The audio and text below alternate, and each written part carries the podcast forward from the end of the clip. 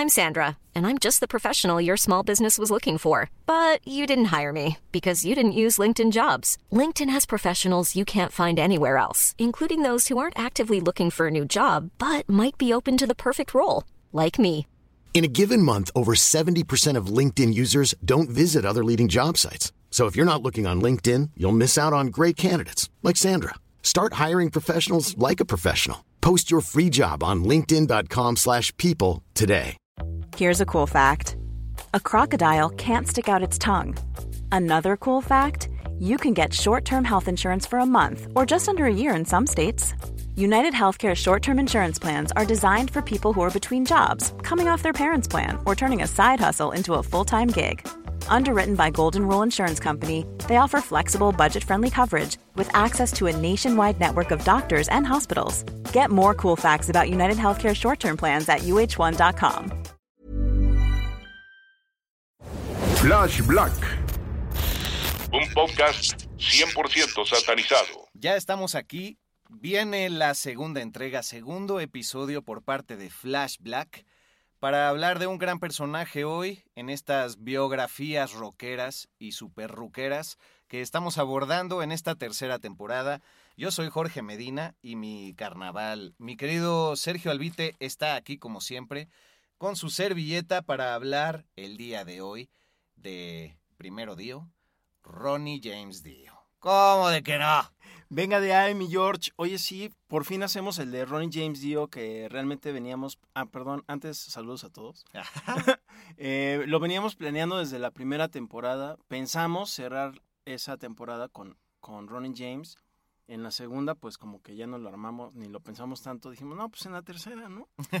Pero no pensamos cuándo, en qué momento la tercera. Y ¡pum! Ya se armó y Dio mediante pues lo logramos, ¿no? Exactamente, hoy sí, más que nunca dio mediante. Y es como no, y por fin Ronnie James dio... Y esa voz, recordando que falleció en 2010 en Houston, los metaleros de cepa siempre lo tienen súper presente, ¿no?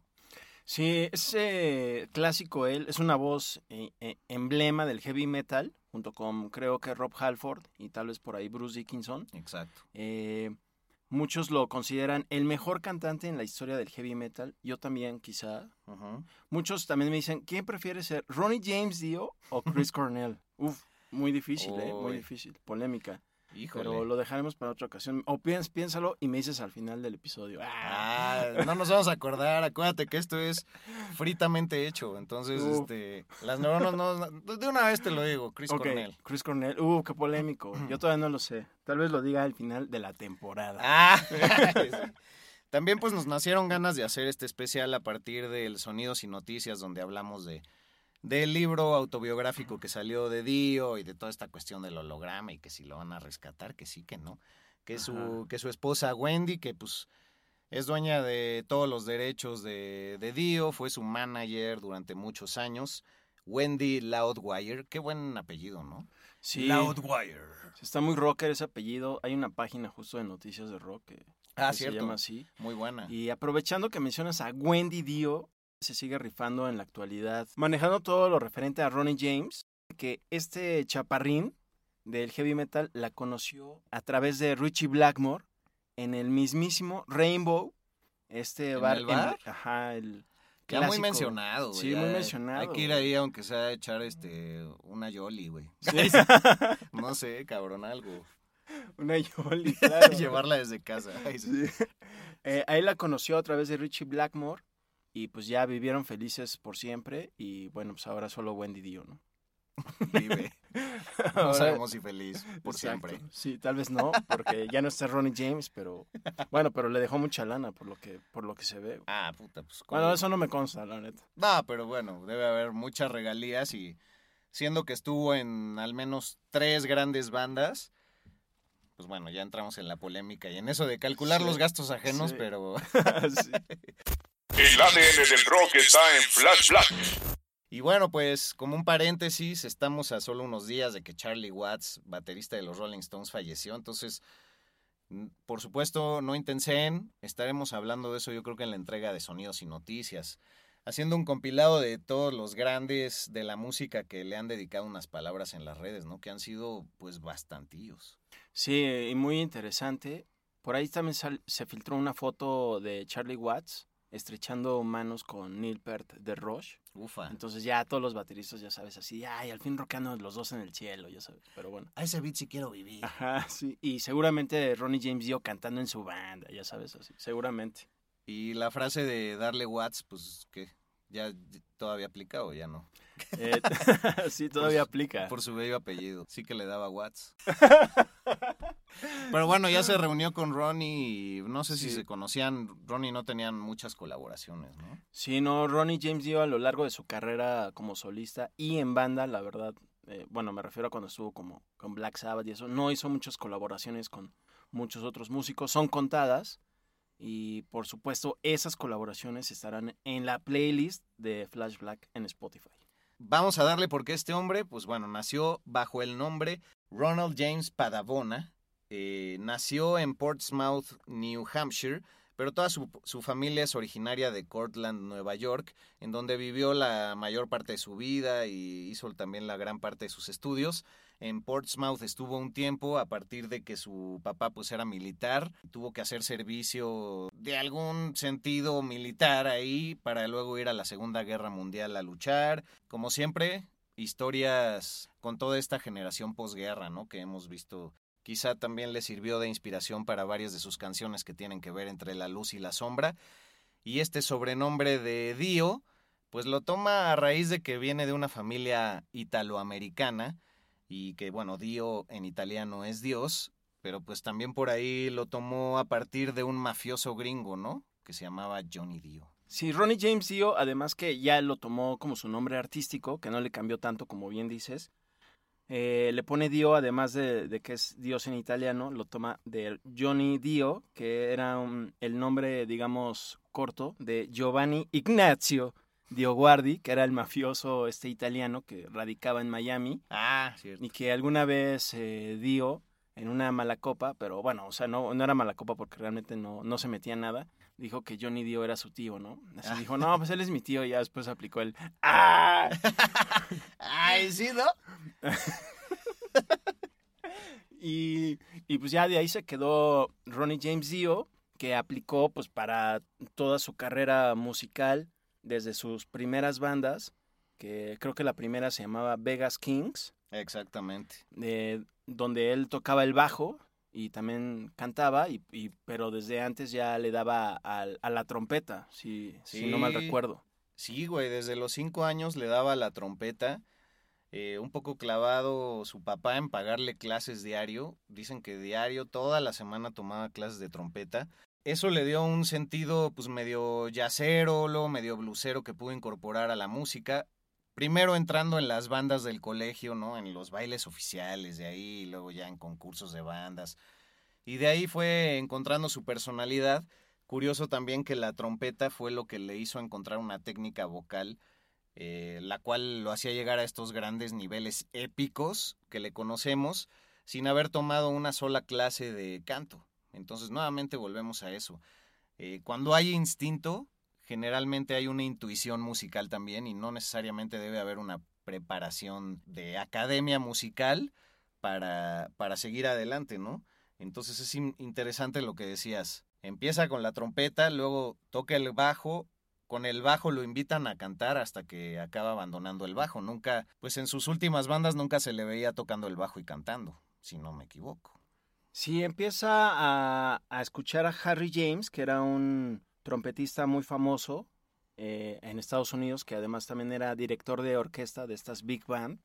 Eh, eso como que le inspira a tomar la trompeta. Y como bien dices, gracias a aprender a tocar este instrumento, genera grandes habilidades de respiración, que eso le ayuda para este estilo operístico de entonación e interpretación a la voz, que lo hace inigualable y por lo que hoy nos tiene aquí, ah, que es un gran intérprete de heavy metal. Ajá. Eh, una gran proyección de voz, ¿no? con, sí, con este rollo diafragmático. Y para complementar lo que decías, también muy fan de un tenor estadounidense que se llamaba Mario Lanza, que pues se pasaba de lanza con la voz.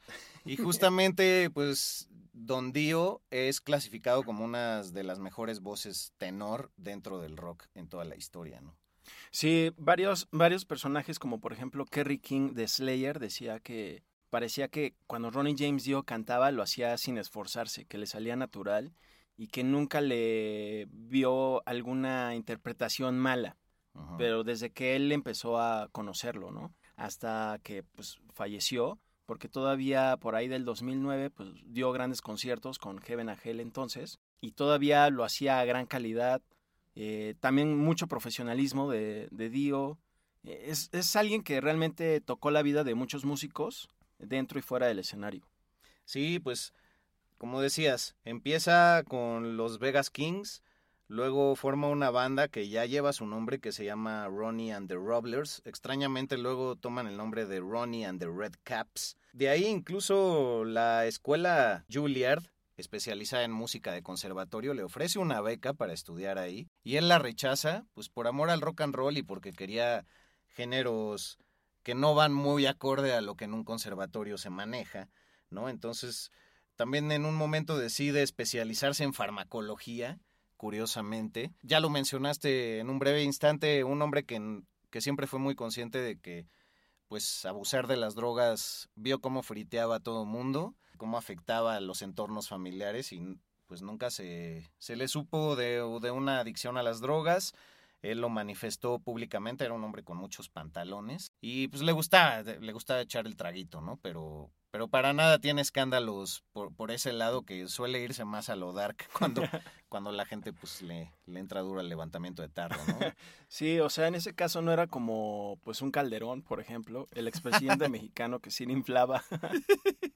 Pero por poco se sabía, por ejemplo, de, de que le inflaba cuando era presidente y Ronnie James Dio sí le inflaba, pero vaya, era de los que terminaba de comer y se echaba unos tragos, pero tranquis, ¿no? Ajá. Y, o sea, en la sobremesa, así de, ah, ¿qué onda? ¿Qué? Otro, otro, pero nada acá sobrenatural, ¿no? Pues ahora que lo mencionas, Calderón, su primera acción en estar en Los Pinos, dicen que abrió un super bar ahí en, en esa residencia oficial presidencial de hace unos años, porque ya no lo es. Pero ¿sabes qué otra cosa une la historia de, de Calderón y de Ronnie James Dio? Eh, ¿La estatura? Ah, esa es buena. Pues no, medía 1.63, pero no. Que los dos salieron en South Park en algún momento. Ah, venga, muy, muy buen dato, ¿eh? muy rifado. Me cagué de risa cuando Calderón sale en el infierno, o sea, güey, es el mejor reflejo. Pero también Dio, ustedes lo verán en nuestras redes, pues tiene ahí un clipcito de que se sube a cantar Holy Diver en, en el colegio. Venga, tiene muchas cosas en común. Eh, precisamente que mide 1.63, eh, la misma estatura que Michael J. Fox, eh, Volver al Futuro. Ah, o de Picasso. O de Picasso, venga. El talento, como dicen ahí, se mide del, de la cabeza al cielo, como decía Napoleón, ¿no? Ajá, que también era chaparrín. Sí. Exacto. Chaparrón Bonaparte. Pinche cultura televisiva, güey. De Chespirito. Flash Black ya, ¿a dónde saltamos? Porque de Ronnie and the Caps empieza con Ronnie Dio and the Prophets, luego le entra los Electric Elves, que de hecho se hacen llamar los elfos por esta cuestión de la altura. Se supone que también Ronnie James Dio era de los más altos ahí de la banda. Imagínate cómo está la cosa. y, y ya después se vuelven Elf, para el 72. Y luego viene la historia de Rainbow, y luego entra Black Sabbath, y luego forma Dio, y luego viene Heaven Angel. Dios santo. Aprovechando lo de Elf, justo era la banda que, por cierto, la estuve escuchando y que también está en nuestra playlist. Tienen, de repente se escucha un poco el estilo, la influencia más bien de los Beatles, musicalmente hablando, no tanto en la voz de, de, de Dio, pero gracias a que Elf abrió algunos conciertos de Deep Purple, fue que Richie Blackmore ahí lo conoció. Y cuando Blackmore ya tenía diferencias musicales con, con la banda, fue que decide hacer Rainbow y es que se jala a, a Dio para que él se convierta en el frontman. Y ahí es donde realmente él empieza con esta tendencia del cabello largo, más como pues el rock duro, ropa medieval. Exacto. Que como dijimos en el capítulo de Blackmore, pues los dos tenían este gusto como de como de feria ñoña medieval que suelen hacer ahí en el, norte del continente y así. Sí, si buscan también algunos videos en YouTube de entrevistas que le hacen a Ronnie James Dio en su casa, es totalmente esta tendencia, ¿no? Con, con sillas de madera grandes, altas, como de estilo medieval, espadas eh, colgadas en, en, las paredes junto a escudos, eh, y esto también se reflejaba en, en las letras de, de, su banda como solista. Pero antes de llegar a eso, en Rainbow se avienta tres discos con Richie Blackmore, que de los que ya hablamos en el capítulo de este guitarrista. Y después viene una etapa muy importante para él, que es la de Black Sabbath, que pues sustituye a Ozzy Osbourne, que lo corren porque él estaba en drogas extremo, que estaba aquí en una montaña de excesos. Conoce a Tony Iommi en 1979, otra vez en este bar emblemático de Los Ángeles, el Rainbow. Y más hay que ir, pues, tenemos que hacer aunque sea un Photoshop de nosotros ahí, güey. Te tienes que rifar para que nos rifamos ahí con unos Lemis, que son los Jack Daniels con coca. Y bueno, ahí conocí a Tony Iommi, se caen bien y ya como que de ahí empiezan las pláticas para que él entre a Black Sabbath, que pues ya cuando él ya forma parte de esta alineación, pues agarra otro sonido este, este grupo, muy diferente a mi gusto de lo que hizo con Ozzy Osbourne, ¿no? Sí, hay que resaltar dos cosas. Y antes lo platicábamos fuera del aire. Ah.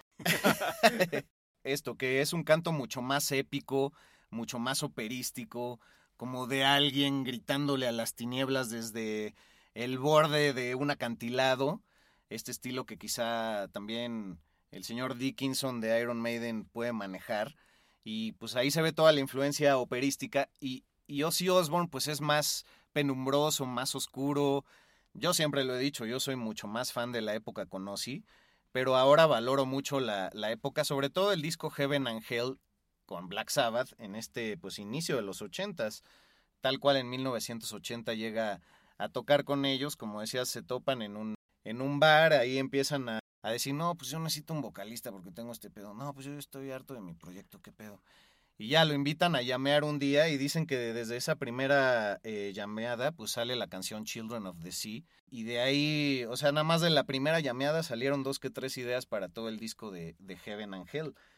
Y también la otra idea que quería resaltar es que se dice fácil la trayectoria de Dio, pero le llevó 20 años de aguante eh, trascender, ¿no? Y tener un proyecto famoso que fue, yo creo que hasta Elf, ¿no? Si no es que Rainbow.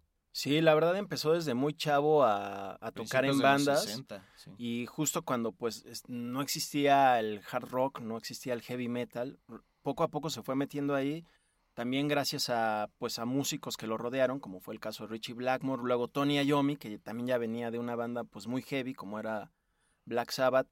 Él entra a esta banda y hace Heaven Angel, que justo yo pues era de los que, ay, no, pues Ozzy al máximo, ¿no? A pesar de que me gustaba Dio como solista, uh -huh. era de los que rechazaba así otra alineación de Black Sabbath, pero cuando escuché el, el álbum de Heaven Angel, que tiene buenas rolas como Neon Nights, sí. Die Young y bueno, la que le da nombre al álbum. Sí, es buenísimo. Que es épica también. Y una y, gran portada, ¿no? De Los Ángeles ah, sí. echándose un cigarrito, güey. Sí, que eh, demuestra estas ondas literal del cielo y el infierno. Uh -huh. Unos ángeles acá, que rompiendo la ley claro. angelical del, del cigarro. Eh, y luego graban Mob Rules, que ya es un disco que no, no diría que suena similar a Heaven Angel, creo que es un poquito más, eh, más crudo, más como de la calle. Ajá. Eh, no es tan épico, pero es más rocker, ¿no? O sea, más directo, sobre todo el tema que le da nombre al álbum. Ahí también Bill Ward, que había estado con Black Sabbath, ya se sale, así como que dicen, no, pues yo ya hasta aquí llegué. Y después hacen un, un, bueno, siguen haciendo giras, hacen el álbum Live Evil, que es el primer álbum oficial en la historia de Black Sabbath en ese, para ese entonces. Y dicen que mm, cuando estaban haciendo la mezcla del álbum en el estudio, Ronnie James dio, pues dice, oye, como que mis voces están muy bajitas, ¿no? Y no, no, no, todo está bien, tú, tú tranqui, tú tranqui. Y pues Ronnie James dijo, ah, pues cámara, cámara. Entonces ya se van todos a su casa y, y ya en la noche, cuando ya, ya todos se fueron, Ronnie James dijo, regresa al estudio, que, que, que, que, le sube de volumen a la voz. Y bueno, de todas maneras, aunque en ese momento se supone que nadie lo cacha, eh, pues lo terminan cachando. Pero esto realmente es algo como que no ha, ha, sido confirmado por no. nadie, es algo que se dice. Pues es que estaría raro, ¿no? O sea, le mueves el nivel en la consola, pero eso no quiere decir que la masterización y toda la mezcla, pues, va a quedar, ¿no? Sí, pues obviamente lo iban a cachar así de, a ver, ¿quién movió aquí? ya sabes, el clásico. Yo dejé aquí mi vaso. Eh, total que eso al parecer es lo que empieza como a deteriorar un poco la relación entre Black Sabbath y Ronnie James Dio. También se dice que también se dice que en ese entonces Dio ya tenía contrato con Warner Bros. para grabar un disco que él pensaba hacerlo tipo como pues un proyecto alterno con amigos, eh, pero seguir enfocado en Black Sabbath, eso como que le molesta a Tony Iommi y pues, la relación se empieza a deteriorar aún más. Se, él decide salirse y es cuando ya pues dice, ah, bueno, grabo este disco, pero ya entonces es mi, oficialmente mi primer álbum solista y, y aquí, de aquí para arriba. Oye, y entonces ya de, ahí es que da el paso hacia adelante para conformar Dio, tal cual. Sí, se jala justo a Jimmy Bain, que era bajista de Rainbow. se, se, jala a un guitarrista que se llama Vivian Campbell, que en ese entonces era un desconocido que él audiciona que años después forma parte de Def Leppard y en la actualidad sigue en, esa banda. Y en la batería se jala Vinny Appice, que es el que era el baterista que seguía en Black Sabbath. Entonces cuando se va Dio de Black Sabbath, Appice dice, ah, pues yo me voy contigo cámara y ya es así como forman la banda Dio. Jala súper chido el primer álbum Holy Diver, que está súper rifado. Sí, un gran concepto el que maneja. Él, él, también era un gran letrista, hay que decirlo. Eh, como paréntesis, un gran fanático de los deportes, dicen que un gran fanático del fútbol americano, como aquí le decimos, de los gigantes de Nueva York, y que también de niño, más allá de soñar ser un músico, soñaba ser un beisbolista famoso. Entonces que se la pasaba viendo deportes en la tele y que ahí de repente pues le fluía la, la lírica, ¿no?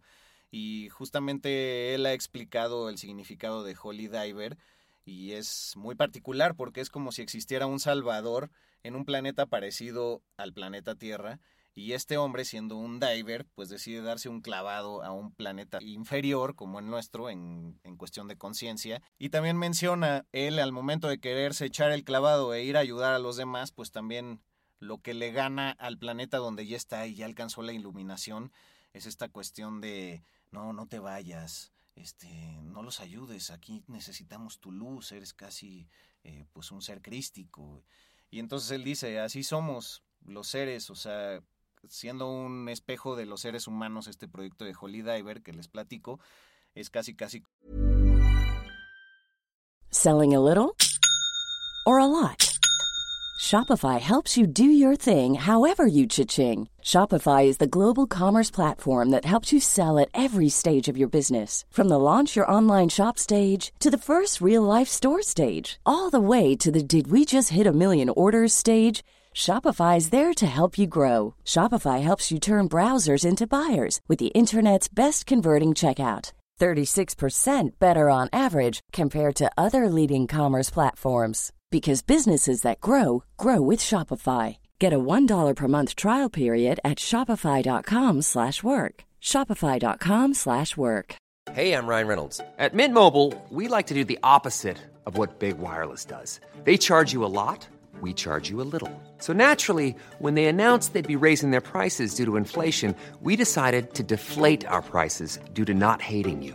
That's right. We're cutting the price of Mint Unlimited from $30 a month to just $15 a month. Give it a try at mintmobile.com slash switch. $45 up front for three months plus taxes and fees. Promo for new customers for limited time. Unlimited more than 40 gigabytes per month. Slows. Full terms at mintmobile.com. I'm Sandra, and I'm just the professional your small business was looking for. But you didn't hire me because you didn't use LinkedIn jobs. LinkedIn has professionals you can't find anywhere else, including those who aren't actively looking for a new job, but might be open to the perfect role, like me.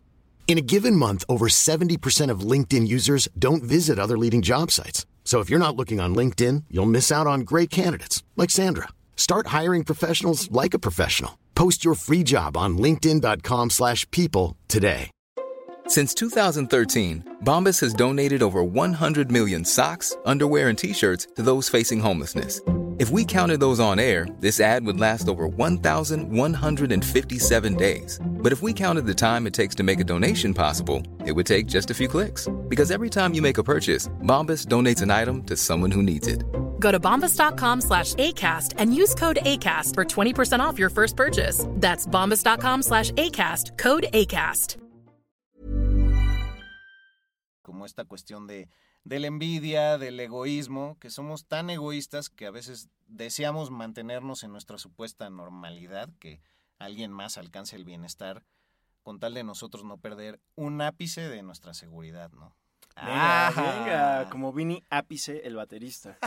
Oye, y precisamente toda esa mística que él manejaba también creo que la manifestaba él físicamente en los conciertos con los clásicos cuernitos. Claro, eso no lo habíamos mencionado. Ajá, ¿cómo está esa onda de los cuernitos? Ah, pues el espantadiablos, por ahí podríamos decirle.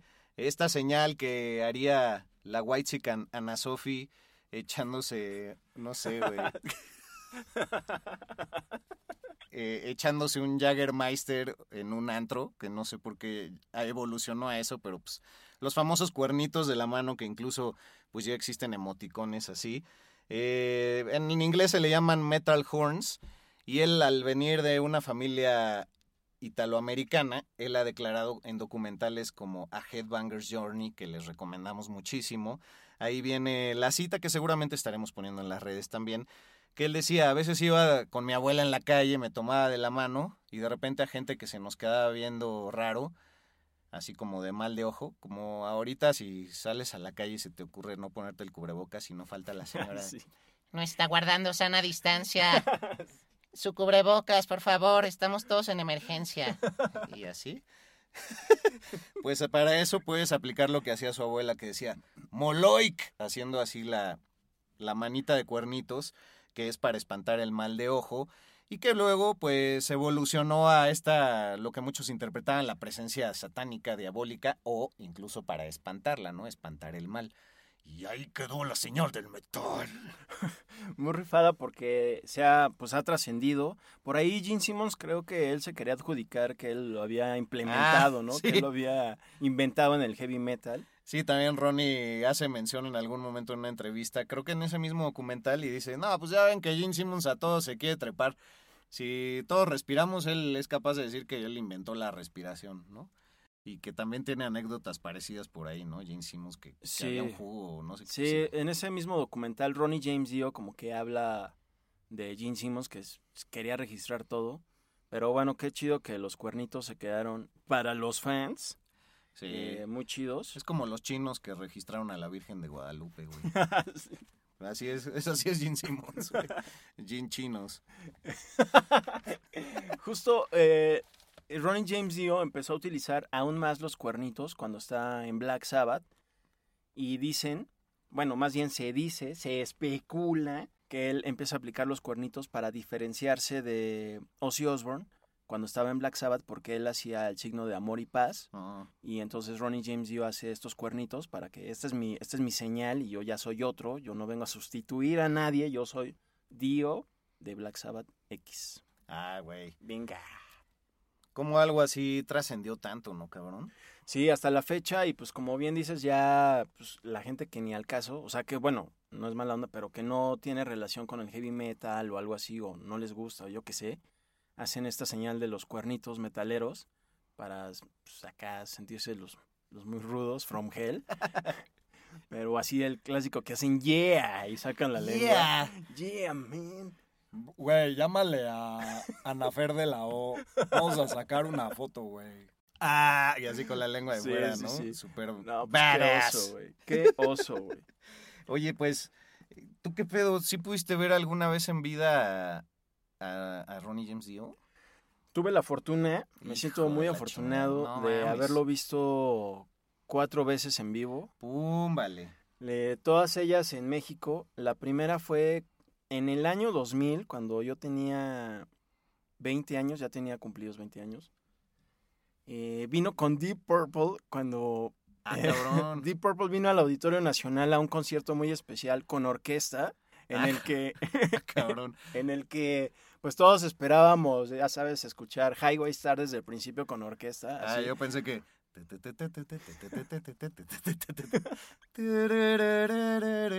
¿No tocaron esa? El guapango de Moncayo. No, no se, no se aventaron, pero... Y no venía Richie Blackmore tampoco. No, ya venía Steve Morse en la guitarra y justo fue un concierto pues como de dos actos El primero justo tocaron pues, algo así tipo el, guapango, pero de Inglaterra, con la Orquesta de México. Ajá, se seguro rifaron. de la de la Filarmónica de México. Creo, pues, la- pues, yo creo. pues, quién sabe. Pues una de ahí de Bellas Artes seguramente. y pues ya todo el primer acto fue así, todos ya sabes, todos los metaleros así pues, chiflando, así, así porque esperaban los guitarrazos. Y eso sucedió hasta ya el segundo acto donde ya sale eh, Deep Purple a tocar Highway Star, ahora sí ya con la orquesta y todo. Y oh sorpresa, viene Ronnie James Dio con ellos Uf. y, e interpreta dos canciones de él como solista y una más eh, con, con la banda, que es Smoke on the Water. Así que hasta Ronnie James Dio se rifó a cantar la rola más choteada del rock en la actualidad, que es Smoke on the Water. Ah, cabrón. Eso fue en el 2000. Luego en el 2004 regresa, pero ya con su banda en solitario. Dio. Toca en el Salón 21, en este lugar que era bastante incómodo porque recordarás que tenía pilares. Ah, sí, El el lugar que el era- calor bien gacho. Sí, y el, y el, el humo del cigarro que todavía se podía fumar. güey. Sí, y además el escenario era muy pequeño, pero fue un concierto muy, muy chido.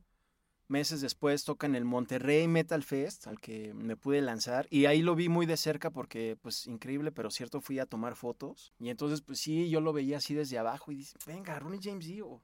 Eso estuvo muy chido y... Puta, permíteme felicitarte. no, pues te agradezco, amigo. Así es que ya saben ustedes, allá afuera, cada centímetro de esa mata del Search Yes, viene man. con un concierto. Un centímetro, un concierto, cabrón. Exacto, de lo que queda de esta mata, ¿no? Ay, sí. entradas y así. Eh, y dos años después regresa otra vez como solista al Circo Volador, donde también me rifé de fotógrafo. eh, lo vi otra vez de cerca. Y la Uy, última ahí vez. sí, que- súper cerca, ¿no? En el circo. Sí, Volador, también, sí. Eh, como Y ahí, fotógrafo. sí, como que ahí no estuvo tan apurado, como que en el Monterrey Metal Fest, como era festival, todos, órale, órale, fotógrafo. y aquí no, pues era el único artista, entonces estuvo más tranqui. Y la última vez que lo vi fue ya en 2007 en el Auditorio Nacional, que vino con Heaven Angel, que era esta banda Black Sabbath, realmente. Ajá, un revival de Black Sabbath, pero bajo el nombre del disco que hicieron juntos. Exacto, que justo le ponen Heaven Angel por el álbum, como bien dices, pero para no tener broncas con Ozzy Osbourne. Y con y Sharon. Exacto, quien era la que la, la hacía de todos cada que podía. Y viene esta, la misma alineación que grabó Mob Rules. Se rifan, muy buen concierto, la neta. Y, y después Heaven Angel pues saca un álbum en 2009 que está muy chido, que está muy doom, lo recomiendo ampliamente, que se llama The Devil You Know. Muy chido y pues grandes riffs de Tony Iommi. Ah, güey. Yes, man. Güey, de hecho creo que Tony Iommi saca unos, una calidad y unos riffs espectaculares gracias a este acelere que existe en esta cuestión interpretativa épica, ¿no? Con Ronnie James Dio y sí hay unos pinches riffs y unos solazos en, en toda la discografía que hicieron juntos. Pero aclárame un poco también cuándo es una etapa en que se vuelve medio que a pelear con los de Black Sabbath. Ah, sí, justo en el 92, eh, Ronnie James Dio regresa a Black Sabbath. Eh, bueno, a lo que quedaba Black Sabbath, que era, que era perdón, Tony Iommi. Entonces llega Dio, otra vez eh, Geezer Butler, y se jalan de baterista a otra vez a Vinny Appice. Ajá. Dicen, pues ya venga ese brother, ¿no? Porque iba a tocar Cosi Powell, ah, ya bien clavado yo, ¿no? no, pues a huevo. todo fan. Para eso hacemos esto. Exacto, men. Entonces iba a tocar Cosi Powell, pero como que le pasó algo, ahí tuvo un accidente y pues ya no pudo. Y pues ya, entonces jalan a Vinny Appice. Graban el disco The Humanizer, que es uno muy heavy, muy chido, bastantes riffs, muy rifado. Y entonces hacen una gira y en ese mismo año, en el 92, que está también eh, girando Ozzy Osbourne, que se supone que va a ser su gira del adiós, que se llama No More Tours, por el disco mames. No More Tears. ¿Y cu- ¿Y cu- en cuántas giras de la Dios lleva, Sí, güey? ya o ni sea, Chente Fernández. Que, que él sí ya se retiró, güey. Y además tendría como 40 años o algo así. Bueno, chance un poquito más, pero. En los últimos dos conciertos que iba a hacer Ozzy Osbourne en California, en Costa Mesa. ¿No es él- albur? Ah. No. Él como que, pues ya obviamente dice, pues es mi última gira, obviamente quiero que sea increíble, voy a invitar a Black Sabbath. Entonces invita a Black Sabbath para que le abra el concierto junto con Sepultura. Uf. Algo que pues, pues todos dicen, wow, qué increíble, ¿no? Obviamente Osborne traía entre manos que pues al final de su show pues se echara un palomazo con Tony Iommi. Sí, así, pues espéranos ahí atrás, tras bambalinas, mi querido Dio. Exacto, entonces eh, esto Ronnie James Dio lo toma así como, no, ¿por? ¿Cómo le vamos a abrir a Ozzy Osbourne si nosotros somos Black Sabbath? O sea, él nos tendría que abrir a nosotros. Qué disyuntiva, ¿eh? Y, y entonces él se rehúsa a tocar en, en, ese, en esos dos presentaciones, se rehúsa a tocar. Black Sabbath aún así se rifa al show, lo hace con Rob Halford de Judas Priest. Y pues ya ese realmente es el, último adiós de Ronnie James Dio a Black Sabbath como tal, ¿no? El 13 de noviembre del 92 es su último show oficial con, con esa banda, con ese nombre. Y recalcar que cinco días antes tocaron en el Palacio de los Deportes de acá de la Ciudad de México. Entonces, pues quienes lo vieron, menos yo, eh, pueden estar agraciados que vieron una de las últimas presentaciones de Ronnie James con Tony Iommi, Geezer Butler y Vinny Appice bajo el nombre de Black Sabbath. Claro, porque como mencionamos anteriormente, la gira de Heaven Angel llegaría a unos 12, 13 años después, ¿no? Exacto, ya pues y con este otro nombre, ¿no? Oye, pues hay que decir también que Ronnie James Dio contaba con una, una gran fama como ser una gran persona, con cero ego, eh, una persona muy abierta a las entrevistas, con muchos pantalones para decir cosas fuertes como que odiaba a Poison, tú me has dicho también que mencionó que odiaba a Def Leppard, pues por esta cuestión estética de cómo se van a pintar y, toda esta cuestión de la moda y que solo la peda y las groupies y sí, las eh, letras. Sí, o sea, no, no le veía sentido, ¿no? Y, y, sí lo criticaba abiertamente.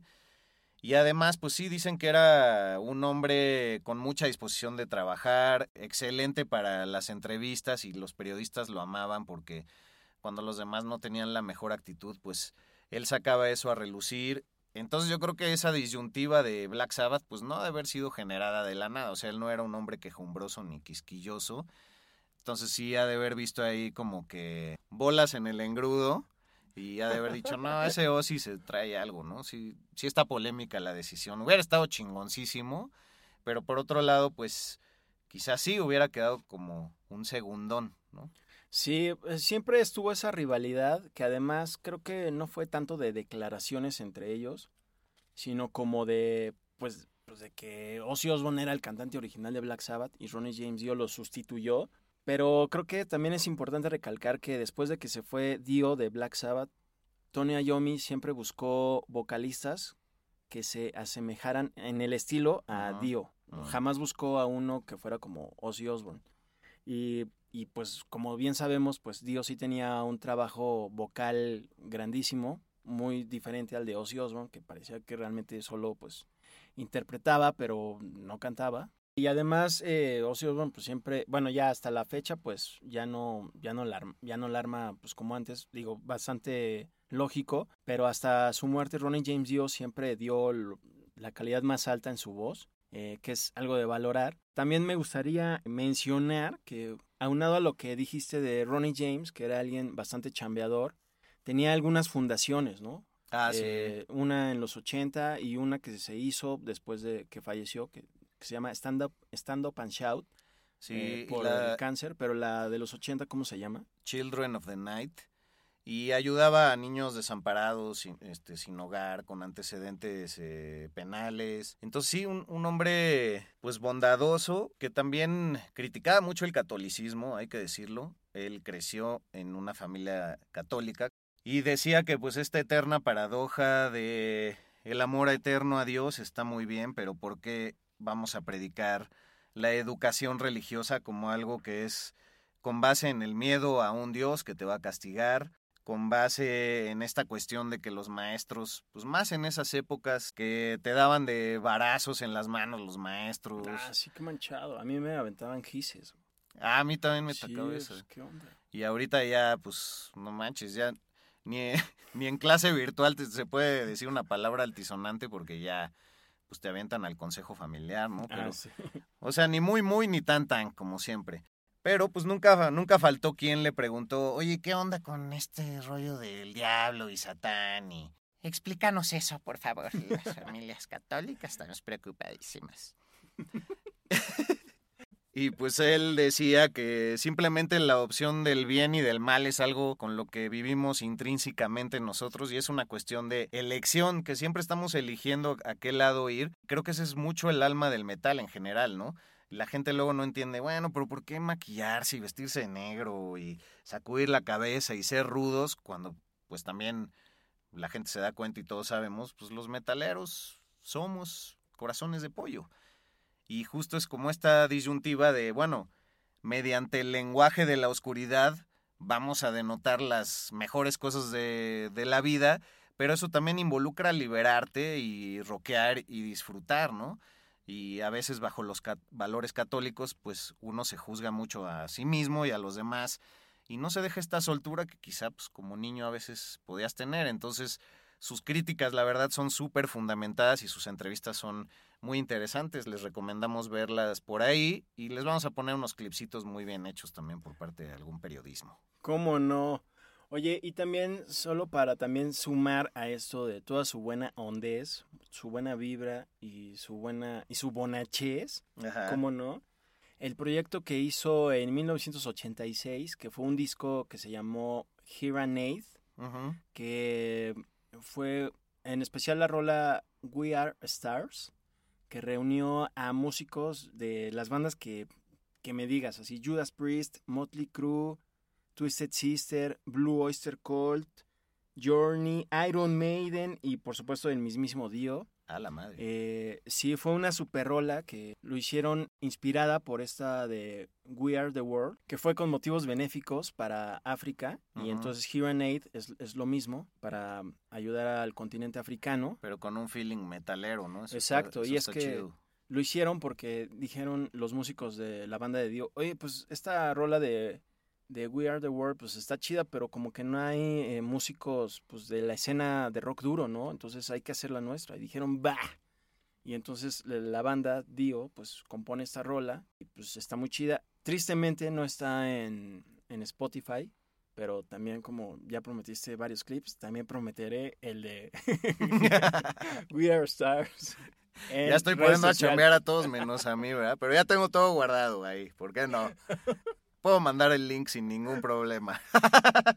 Oye, pues, pues ya para terminar, bueno, también reflexionando que qué triste que aquí las colaboraciones nunca han pasado de Yuri y Tatiana y las Flans cantando canciones de Navidad, así. Eso era muy de los 90, ¿no? sí. Pero la verdad es que este enfoque hacia África, como también existió el Live Aid y demás, pues Creo que es algo que se debería de rescatar. Quizá el hambre en el mundo debería de paniquearnos tanto como el COVID en la actualidad y, en adelante, ¿no? Porque pues, produce muchísimas más muertes. Pero bueno, apagando el incienso y mi esencia hippie, pues ya para cerrar el programa, decir que, que Dio también consideraba tanto a su fanaticada que cuando murió, eh, 666 cosas de sus artículos personales, 666 666. Si ustedes ponen al revés esta cinta, encontrarán mensajes ocultos. pues lo subastó para que se los quedaran sus, sus seguidores eh, y que, pues bueno, los resignificaran, más allá que eran un montón de piezas muy importantes, eh, subastadas por la casa de subastas Julian. ¿Cómo de que no? Todavía debe haber cosas por ahí rondando en eBay o no sé si eBay exista todavía, pero sí. todavía, todavía se rifa y pues sí hay muchas cosas, seguramente de, desde ropa que seguramente usó en algún concierto épico de los 80 o, o algo de esta vestimenta medieval que, que hacía uso de ella muy al inicio de su carrera como solista. Ajá. De hecho, el escenario de, su primera gira o de la segunda o tercera eh, tenía un dragón que literal aventaba fuego en, el escenario, pues muy de, muy de Dio. Yes.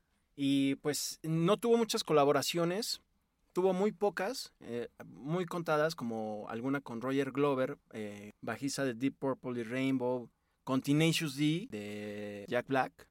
Y, y permitía más que colaborar, permitía que muchos le abrieran, ¿no? Creo que él fue el primero en darle la oportunidad a Megadeth, por ejemplo. Y Dave Mustaine estaba muy agradecido. ah, seguramente. Sí, sí, sí, le da también oportunidad a, bandas jóvenes. Un minuto de silencio por Dios. venga, Dios. Oye, pues así tenemos que despedirnos. Yes, Me amigo. divertí bastante. La verdad, aprendí muchas cosas sobre Dio. Reescuché muchas cosas, descubrí mucha música y, y pues algo más que agregar, mi querida Su. Pues sí, todo esto de las colaboraciones, así como sus rolas con Black Sabbath, Rainbow y sobre todo las de su carrera solista están en nuestra playlist de Spotify y también todo lo que estaremos compartiendo en nuestras redes para complementar todo lo que comentamos aquí. Pues nada, pues eh, Di- Dio salve a Dio. Oye, y nada más mencionar, eh, encuentren la playlist particular que curamos ahí en la descripción del programa, tal cual está el link resaltado. Y esperamos que hayan disfrutado mucho este programa. Estaremos ahí esperando sus opiniones y ojalá varios de ustedes le prendan una velita a Dio como nosotros y la apaguen con todo el buffer de su poder al escuchar sus discos. Oye, amigo, pues Dio mediante, nos vemos en la próxima edición Dio de, quiera. Flash, de Flash Black. Dio quiera. Y un gusto, estamos en, en redes sociales, Albuitre en Instagram, Medinaudio en Instagram y también en Twitter. Y por supuesto, eh, Flash Black en Facebook, Flash Black Podcast y en Instagram, arroba Flash Black Pod. Saludos a todos los rincones del mundo y pues dense buen rock and roll porque pues ni a las calles podemos salir. Yes. Rock por siempre en Flash Black. Conducido por Sergio Albite y Jorge Medina. Flash Black. El ADN del rock está en Flash Black.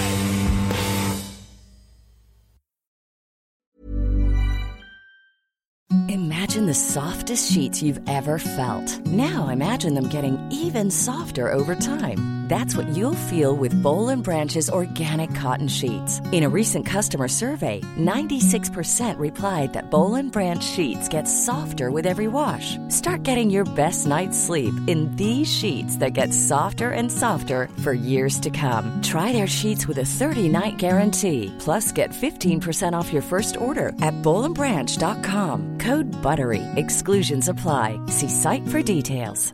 Hi, I'm Daniel, founder of Pretty Litter. Did you know cats tend to hide symptoms of sickness and pain? I learned this the hard way after losing my cat, Gingy. So I created Pretty Litter, a health monitoring litter that helps detect early signs of illness by changing colors, saving you money and potentially your cat's life. Pretty Litter is veterinarian developed, and it's the easiest way to keep tabs on your fur baby's health right at home. Go to prettylitter.com and use code ACAST for 20% off your first order and a free cat toy. Terms and conditions apply. See site for details. Even when we're on a budget, we still deserve nice things. Quince is a place to scoop up stunning high-end goods for 50 to 80% less than similar brands. They have buttery soft cashmere sweaters starting at $50, luxurious Italian leather bags, and so much more. Plus, Quince only works with factories that use safe, ethical, and responsible manufacturing. Get the high-end goods you'll love without the high price tag with Quince. Go to quince.com slash style for free shipping and 365-day returns.